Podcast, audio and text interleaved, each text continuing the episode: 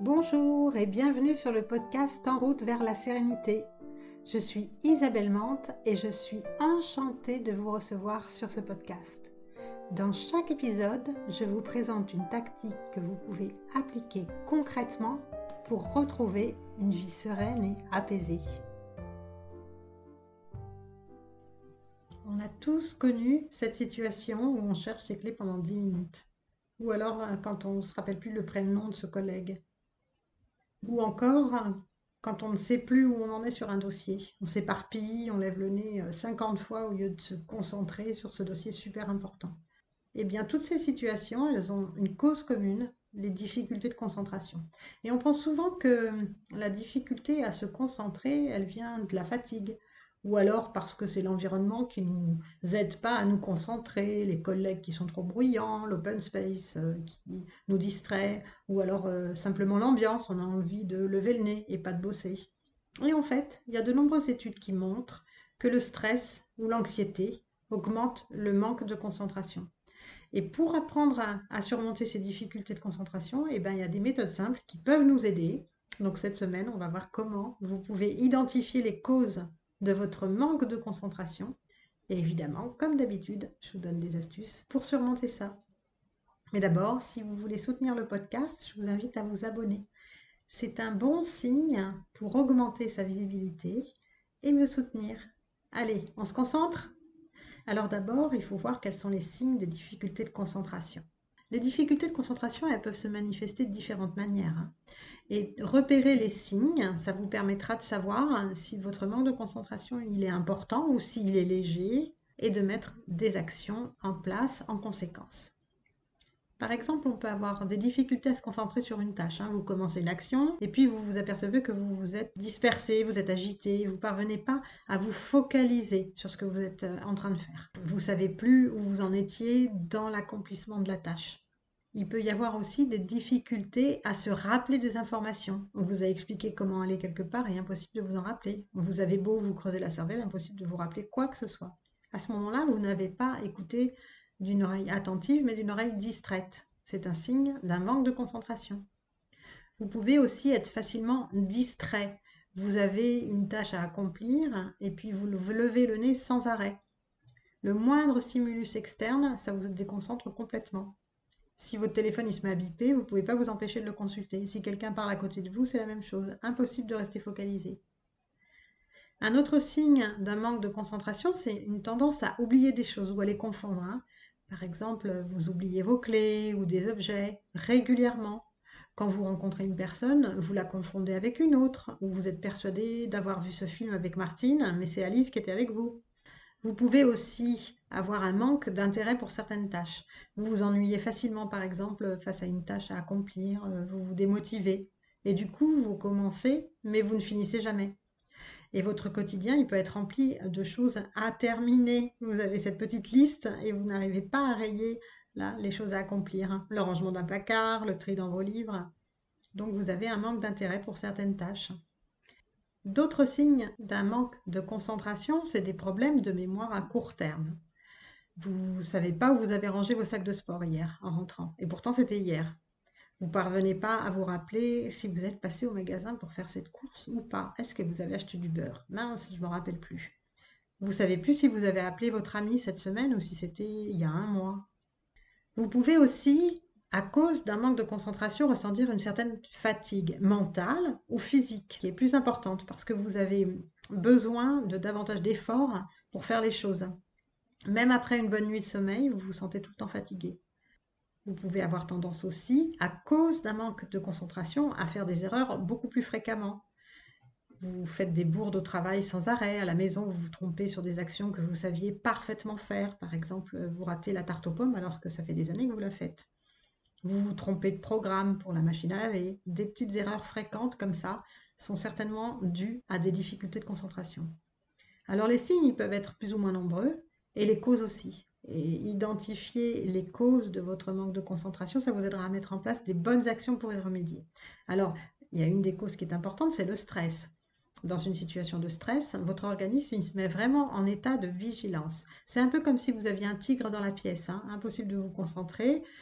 vous n'allez pas continuer à faire votre tarte aux pommes s'il y a un tigre qui est en train de rentrer dans la pièce. Donc vous êtes tout le temps en train de vous mettre en état de vigilance et là vous avez beaucoup de mal à vous concentrer. Même si le stress il n'est pas fort, hein. ça va vous empêcher d'être complètement détendu pour vous concentrer pleinement sur une action. Une autre cause aussi, évidemment, c'est la fatigue. Se concentrer, ça demande un certain effort. Il hein. ne faut pas oublier que le cerveau est l'organe qui consomme le plus d'énergie dans le corps. Donc si vous êtes fatigué, vous ne serez pas capable de maintenir cet effort très longtemps. Votre concentration, elle sera brève.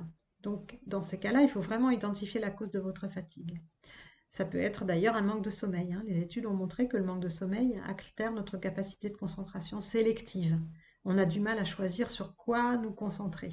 Et donc, il faut rétablir un sommeil réparateur pour vous permettre de retrouver votre capacité de concentration. Une autre cause du manque de concentration, c'est la dépression.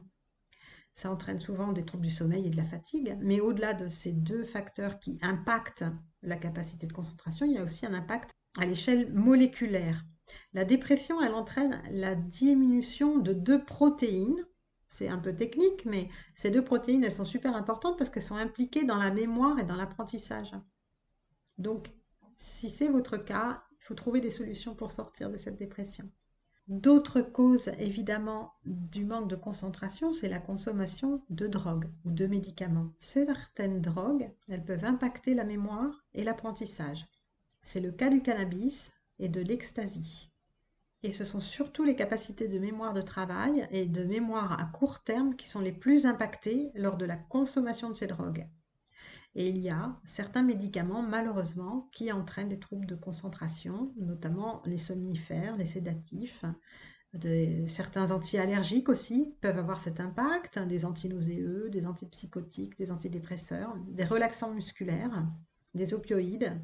Donc il faut vraiment que vous consultiez votre médecin avant de décider euh, tout arrêt, évidemment, de ces médicaments, mais il faut aussi que vous soyez conscient des effets indésirables, pour ne pas paniquer, pour ne pas vous dire, ma mince, qu'est-ce qui m'arrive?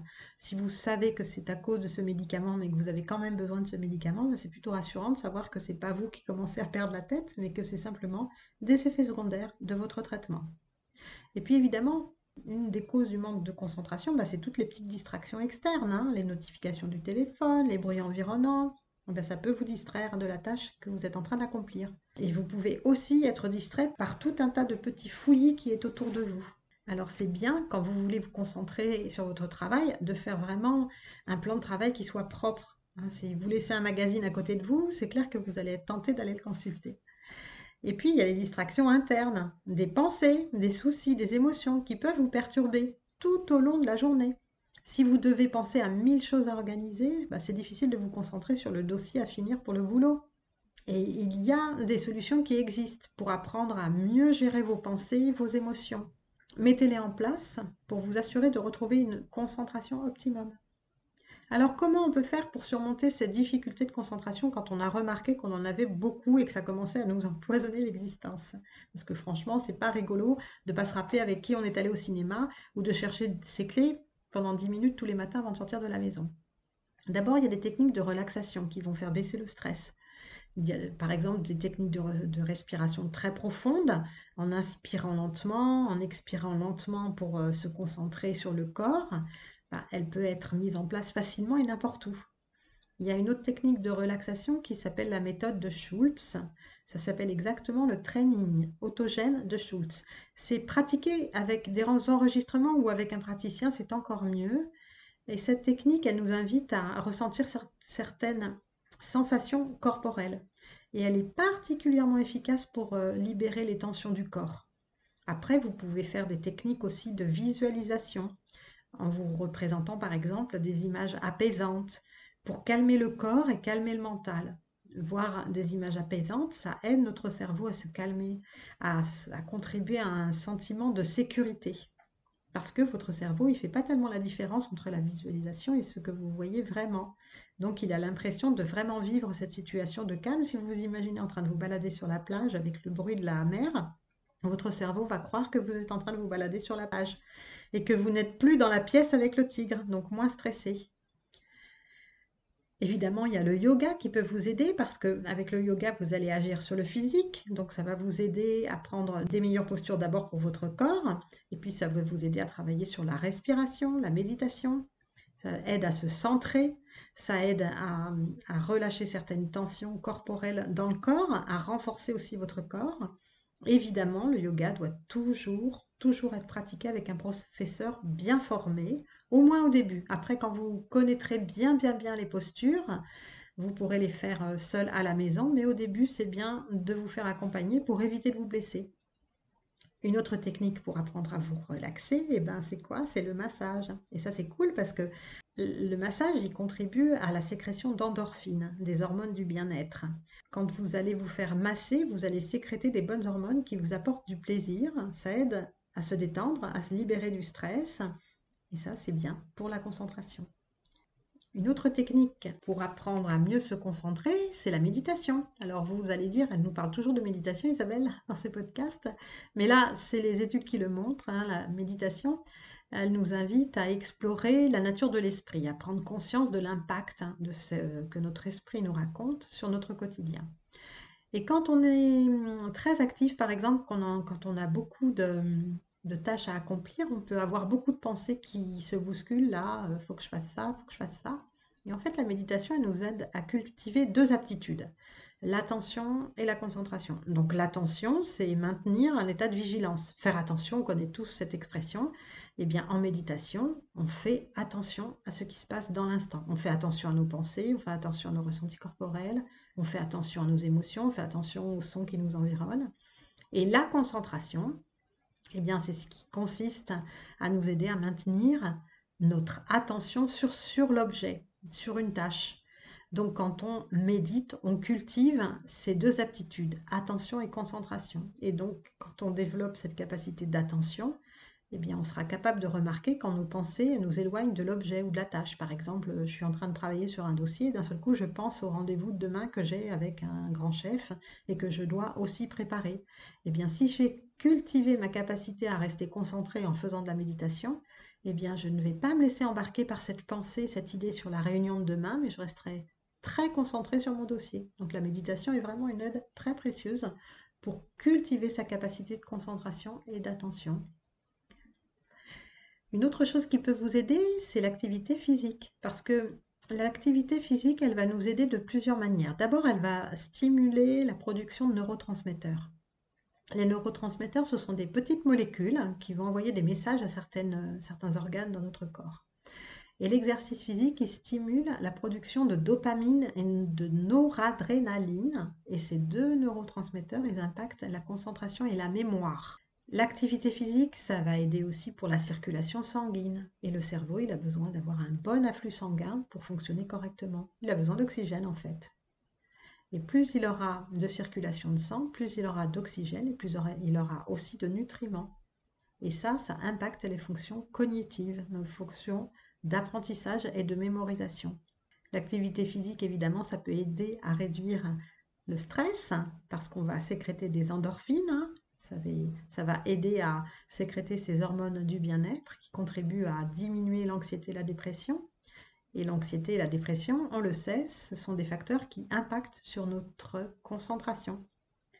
L'activité physique, ça améliore aussi le sommeil, et quand on dort bien, ben on est plus capable de se concentrer. Et il y a un truc qui est assez surprenant que j'ai appris en préparant ce podcast, c'est que l'activité physique, elle augmente la plasticité cérébrale ça augmente la capacité du cerveau à se remodeler et à s'adapter. Et bien, c'est un facteur super important pour les fonctions cognitives, les fonctions d'apprentissage, de concentration.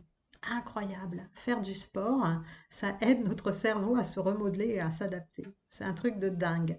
Donc, on va tous chausser nos baskets pour avoir un cerveau plus souple. Une autre chose qui est très importante pour la concentration, on l'a vu puisque c'était une des causes du manque de concentration, c'est le sommeil. Un manque de sommeil, ça a un impact énorme sur l'organisme en général. On le sait tous. Hein. On le ressent tous d'ailleurs et on le sent très très bien quand on a fait une mauvaise nuit. La journée du lendemain, elle peut être super super dure. Et donc, si on est capable d'améliorer son sommeil, eh bien, on peut avoir une meilleure régulation au niveau des neurotransmetteurs, ces petites euh, hormones dont je vous parlais, la dopamine et la noradrénaline. Un sommeil qui est mal géré, c'est plus difficile d'apprendre. On l'a tous su hein, quand euh, vous étiez fatigué à l'école, vous avez plus de difficultés à mémoriser vos leçons. Bah, c'est pareil quand on est adulte. Ah, on a plus de difficultés à se rappeler quand on a mal dormi, à se mémoriser des nouvelles choses. Donc, pour améliorer son sommeil, il faut essayer de mettre en place quelques règles. hein. Vous pouvez essayer de vous coucher à heure régulière, par exemple. Moi, je sais que comme j'accompagne beaucoup de personnes sur cette problématique-là, j'ai bien vu ce qui marchait. Franchement, d'installer une régularité, vous coucher tous les jours à la même heure et vous lever tous les jours à la même heure, d'éviter de faire des siestes dans l'après-midi si vous dormez mal euh, la nuit, euh, d'éviter les écrans en fin de journée, d'alléger votre repas du soir, de faire des respirations ventrales le soir au coucher. Il y a plein de techniques qui peuvent vous aider à passer une meilleure nuit. Et si le problème persiste, franchement, faites-vous accompagner. N'attendez pas. N'attendez pas. Plus vous allez attendre, plus ce sera difficile de rétablir les choses. N'attendez pas de faire des insomnies toutes les nuits. Si ça vous arrive une fois par semaine, il est temps de consulter. Il est temps de voir quelqu'un pour voir comment vous pourriez faire en sorte de dormir comme un bébé toutes les nuits. Plus vous allez attendre, plus le problème va s'installer. Ce sera une nuit, puis deux nuits, puis trois nuits, puis ça, va devenir toutes les nuits. Et après, vous rentrez dans une insomnie chronique. Et là, bonjour la galère pour en sortir. Donc n'attendez pas. Si le problème persiste, consultez. Une autre chose qu'il faut apprendre, évidemment, puisque ça a un impact sur notre concentration, c'est d'apprendre à gérer son stress. Parce que le stress, il va libérer du cortisol, et ça, ça perturbe l'équilibre chimique dans le cerveau. Il y a une augmentation de l'inflammation qui va, elle aussi, perturber la bonne sécrétion des hormones.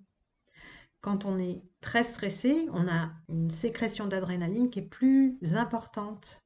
On a plus d'énergie de vigilance, mais aussi on est plus nerveux, on est plus irritable. Et ça, ça rend difficile la capacité à se concentrer. Il y a une augmentation aussi des troubles du sommeil quand on est stressé. Hein. On peut se mettre à cogiter à 3 heures du matin, ne pas parvenir à se rendormir. Et ça, ça impacte la concentration, la mémoire, la capacité à réfléchir. Donc il y a plein, plein, plein de techniques pour gérer son stress. Vous savez, j'en partage énormément sur ce podcast. Et si vraiment vous avez envie d'être accompagné, n'hésitez pas à me contacter. N'hésitez pas à venir me voir. Un petit rendez-vous, on fait un point ensemble. On prend 30 minutes. Je vous fais un petit bilan complet pour vous aider vraiment à voir qu'est-ce qui vous bloque au niveau de votre concentration. Et on voit ce qu'on peut mettre en place ensemble pour que vous retrouviez une concentration au top. N'hésitez pas vraiment, parce que si c'est dû à un stress qui est important, il faut vraiment mettre des choses en place très rapidement pour le gérer, parce que quand la situation est très installée, c'est beaucoup plus difficile de revenir en arrière. Mais en vrac, pour gérer son stress, on peut faire de la méditation, de la relaxation, on peut être accompagné par un professionnel pour vous aider à vous en libérer. Vous pouvez suivre une thérapie, faire de la sophrologie, faire de l'hypnose. Il y a plein de techniques pour vous aider à gérer votre stress. Vraiment, faites-le sans attendre. Il y a une autre chose qui peut vous aider si vous avez tendance à être euh, très peu concentré sur votre travail, c'est vraiment d'organiser votre environnement de travail, parce que les distractions extérieures ont vraiment un impact. Par exemple, déterminer un espace de travail qui soit dédié, un endroit calme, à l'écart des distractions. Surtout aujourd'hui avec le télétravail, on travaille beaucoup euh, de la maison de plus en plus. Donc on a tendance à s'installer euh, sur un petit coin de table, à avoir un bureau, mais comme c'est un bureau qui sert aussi à tout le monde, eh ben, il y a tout un tas de bazar dessus. Donc le matin ou le soir, rangez votre espace de travail. Un bureau dégagé de tous les documents, de toutes les choses qui peuvent vous distraire, ça vous aide à être beaucoup, beaucoup plus concentré. Vous pouvez aussi utiliser des outils ou des applications de blocage de distraction. Ça va vous permettre de bloquer les notifications et l'accès aux réseaux sociaux. Ça vous aide à rester concentré sur un temps donné. Assurez-vous aussi d'avoir un bon éclairage. Hein. Si vous, êtes tout le temps en train de vous fatiguer les yeux sur votre écran, par exemple, c'est beaucoup plus difficile de vous concentrer. Vérifiez aussi votre installation physique, votre fauteuil. Ayez un bon fauteuil. Investissez dans un bon fauteuil. C'est très important d'être bien installé à votre bureau. Et puis, vous pouvez planifier vos tâches pour la journée. Si vous avez un agenda, vous savez ce que vous devez faire. Vous savez que tout à l'heure, vous allez vous occuper de la réunion de demain eh bien, pendant que vous êtes en train de vous concentrer sur ce dossier, vous n'avez pas à y penser parce que vous savez que c'est dans votre agenda. Alors que si vous ne le mettez pas dans votre agenda, vous allez toujours avoir un espèce de petit bip dans votre tête qui vous dit n'oublie pas, n'oublie pas, n'oublie pas, n'oublie pas, il y a la réunion à préparer. Alors que si vous le rentrez dans votre agenda, vous n'y pensez plus. Votre agenda, vous le regardez, vous savez qu'à telle heure, vous allez passer une heure pour préparer la réunion de demain. Donc ça, c'est très important aussi de planifier vos tâches pour vous aider à rester plus concentré. Et puis surtout, prenez des pauses régulières. On a une capacité de concentration optimum de 90 minutes. Donc faites des pauses toutes les 90 minutes. Allez marcher, regardez par la fenêtre, distrayez-vous, faites autre chose, juste pour permettre à votre cerveau de se reposer. Et bien sûr, je vais terminer sur une dernière chose qui est très importante pour moi. Là, je vous donne des astuces et des conseils pour des difficultés de concentration qui sont minimes. Si vous oubliez simplement vos clés ou vous avez du mal à vous concentrer lors des réunions au travail, évidemment, ces quelques conseils vont vous aider. Mais il y a une autre chose qui est importante pour moi de vous rappeler, c'est que si vos difficultés de concentration commencent à devenir vraiment importantes, par exemple que vous ne vous rappelez plus le prénom d'une personne et que ça devient de plus en plus fréquent, alors c'est important de consulter. Pourquoi? Parce qu'il peut y avoir des maladies qui sont présentes ou même euh, des troubles hein, comme l'anxiété, la dépression et certains troubles psychiatriques qui se manifestent. Et donc, c'est important de pouvoir les diagnostiquer pour que vous soyez bien accompagné. Donc, il y a des professionnels de santé qui peuvent vous aider à identifier les causes de vos difficultés de concentration et à mettre en place des stratégies pour les surmonter. Donc, n'hésitez pas à avoir un bon diagnostic si jamais vous avez une hésitation quelconque. Ce serait dommage de passer à côté d'un problème de santé qui pourrait être facilement résolu. Donc voilà, surmonter les difficultés de concentration, bon, ça peut demander de faire un peu des exercices, de s'organiser un peu différemment. Mais quand vous arrivez à les surmonter, bah, c'est super chouette parce que vous devenez plus efficace et ça, eh ben, ça améliore votre journée. Donc j'espère que ces conseils vont vous aider. Si vous avez aimé cet épisode, eh ben, je vous invite tout de suite à vous abonner et à cliquer sur la petite cloche pour être informé quand euh, les prochains épisodes seront publiés, car je ne suis pas forcément très très très régulière, même si j'essaye d'être là toutes les semaines pour vous papoter à l'oreille. Et si vous voulez avoir d'autres astuces, eh bien vous pouvez consulter des ressources supplémentaires sur mon blog qui s'appelle aussi en route vers la. Et si vous voulez me faire un petit coucou, je serais ravie de vous retrouver sur mon réseau LinkedIn avec mon nom, Isabelle Mante. En attendant, concentrez-vous bien et à tout bientôt. Ciao, ciao.